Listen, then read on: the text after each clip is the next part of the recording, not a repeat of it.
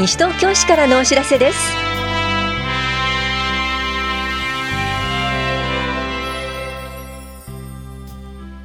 今日は窓口の混雑。バイク軽自動車の廃車手続きなどについてお知らせします。取材リポート。今日は平成31年度第1回西東京市議会定例会の開催にあたり丸山光一市長が述べたこれからのまちづくりなどについてお伝えします。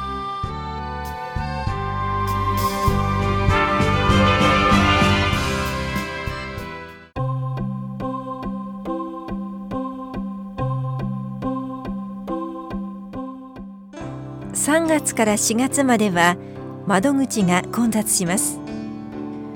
おおむね4月12日までは市民課の窓口が大変混み合います。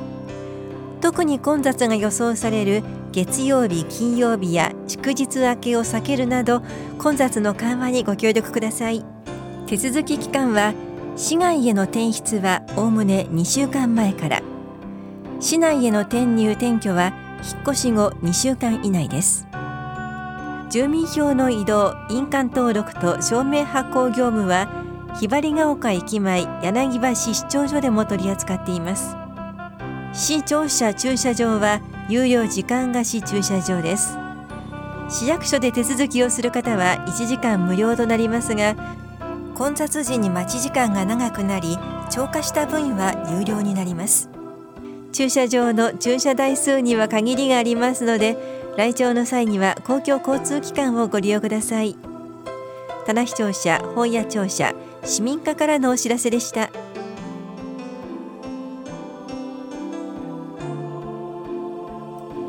バイク軽自動車の廃車は3月中に手続きしてください。軽自動車税は4月1日現在の所有者に対して課税されます。転出した場合盗難にあった場合すでに使用していない場合所有者が変わった場合は3月中に手続きをしてください。なお軽自動車税は月割課税制度がありませんのでご注意ください。取扱窓口は 125cc 以下のバイク小型特殊自動車が棚視聴者4階の市民税課。125cc を超えるバイクは多摩自動車検査登録事務所。軽四輪自動車は軽自動車検査協会多摩支所です。市民税課からのお知らせでした。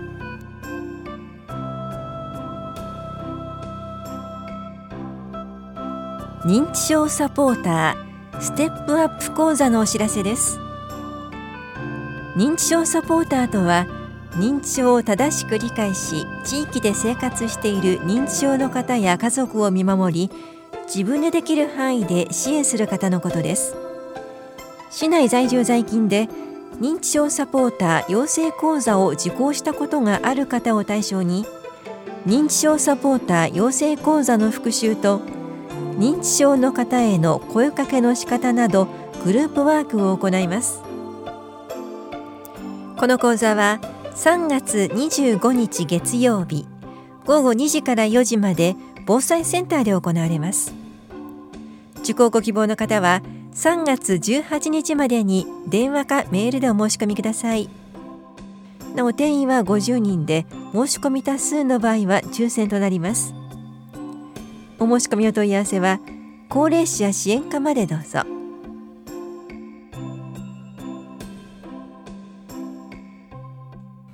姉妹都市友好都市宿泊料金助成事業終了のお知らせです。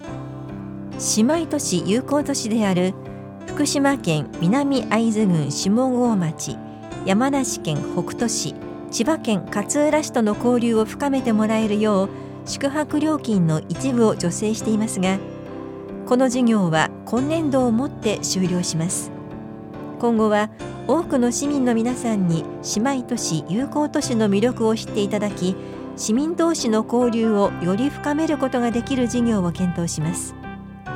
なお今年度の助成についても年度途中で助成が終了する場合がありますのであらかじめお問い合わせの上申請してください。大谷庁舎文化振興課からのお知らせでした。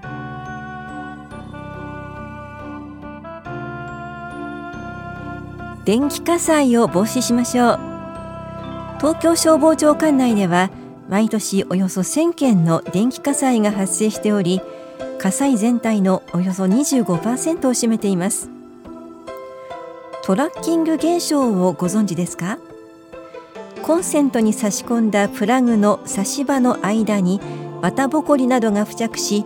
電気回路が形成され出火する現象を言います。思わぬ場所で発生することから発見が遅れることが考えられます。電気火災を防ぐには差し込みプラグを使っている時以外はコンセントから抜くようにしましょう。また長い時間コンセントに挿したままのプラグは定期的に拭き取り発熱などの異常がある場合は交換しましょう。特にホコリや湿気の多い環境で使われているものや家具などの影に隠れているものは要注意です。詳しくは西東京消防署までお問い合わせください。危機管理室からのお知らせでした。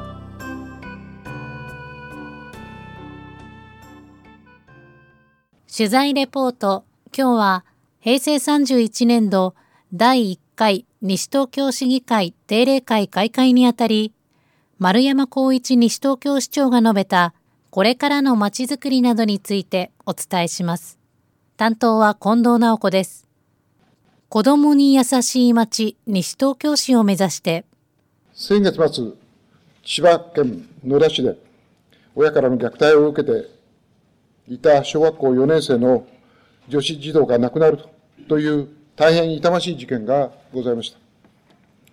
国は昨年7月、児童虐待防止対策、防止対策の強化に向けて、向けた緊急総合対策を閣議決定し、12月に児童虐待防止対策体制総合強化プランを定め、子供への虐待防止に向け、取り組みの充実を図ったところでした。今回の事件を受け、現在、このプランの一部前出しを含めた緊急対策が講じられております。本市では、これまで虐待防止に向けた西東京ルールの構築や、養護後児童対策、地域教育会の強化など、行政と学校、地域の関係機関が同じ目線に立って連携協働し、子供たちの発する SOS を受け止める仕組みの構築に努めてまいりました。また、昨年10月には、西東京市子ども条例を施行いたしました。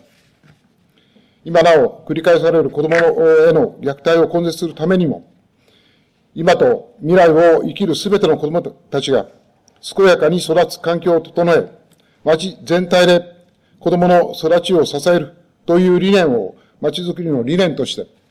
市民の皆様と共有しなければなりません。そのためには、条例に基づく取り組みを着実に進めていく必要がございます。平成31年度は、広報、啓発活動に加え、子どもからの相談を受ける仕組みの創設や、教育委員会と連携した町内推進体制の確保などに取り組んでまいります。また、子ども条例と子ども政策を総合的かつ効果的に推進するため、平成30年度に引き続き、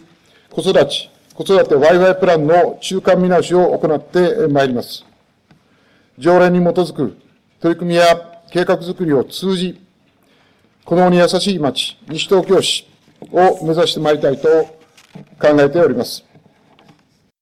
これからの町づくりについて、平成29年より策定に着手いたしました第二次総合計画の後期基本計画は、昨年9月、市議会で可決をいただきました施策の目標を踏まえ、主要事務事業や施策ごとに成果指標、さらには健康応援都市の実現に向けた取り組みをさらに加速化するために、施策を横断、連携して主要事業に取り組む仕組みなどについて検討を進めてまいりました。総合計画と合わせて、地域福祉計画、文化芸術振興計画、産業振興マスタープラン、男女平等参画推進計画、環境基本計画、及び教育計画といった主要な分野別計画につきましても、健康応援都市の実現を踏まえた検討を進め、本年3月に策定する予定でございます。総合計画、分野別計画を推進することで、引き続き健康応援都市の実現を目指してまいります。また、教育計画に定める基本方針を踏まえ、新たな教育に関する大綱を策定し、いじめ、虐待の対策などについて、総合教育会議で取り組みの方向性を共有してまいります。第二次総合計画、後期基本計画では、新たに行政サービスにおけるエリア、権益設定の再構築についても、今後整理すべき重要な課題の一つに位置づけました。現在本市では行政サービスごとに提供エリア、権益がございますが、これを市民の皆様、お一人お一人がより効率的にサービスを受けられる体制に構築をし直し、将来の社会の変化に対応した街づくりを目指すものというものでございます。人口推計や地域コミュニティ、さらには公共施設の適正規模、適正配置など、エリア権益設定を見直すにあたっての課題については、この間、市議会からの、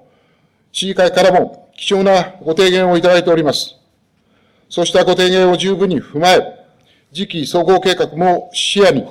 エリア権益の再構築に取り組んでまいります。今日は、平成31年度第1回西東京市議会定例会開会にあたり、丸山光一西東京市長が述べた、これからのまちづくりなどについてお伝えしました。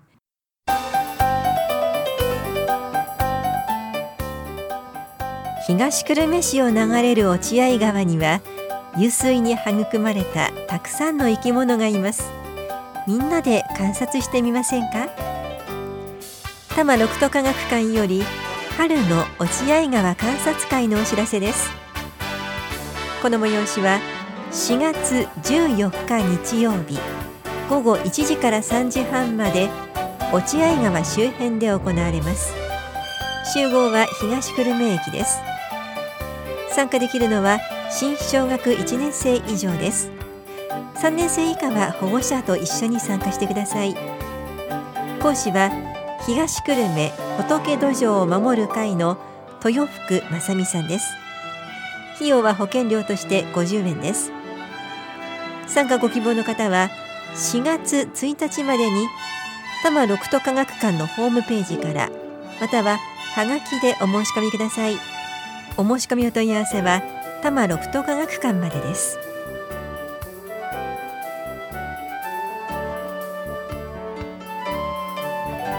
この番組では皆さんからのご意見をお待ちしています。FM 西東京西東京市からのお知らせ係までお寄せください。またお知らせについての詳しい内容は広報西東京や西東京市ウェブをご覧いただくか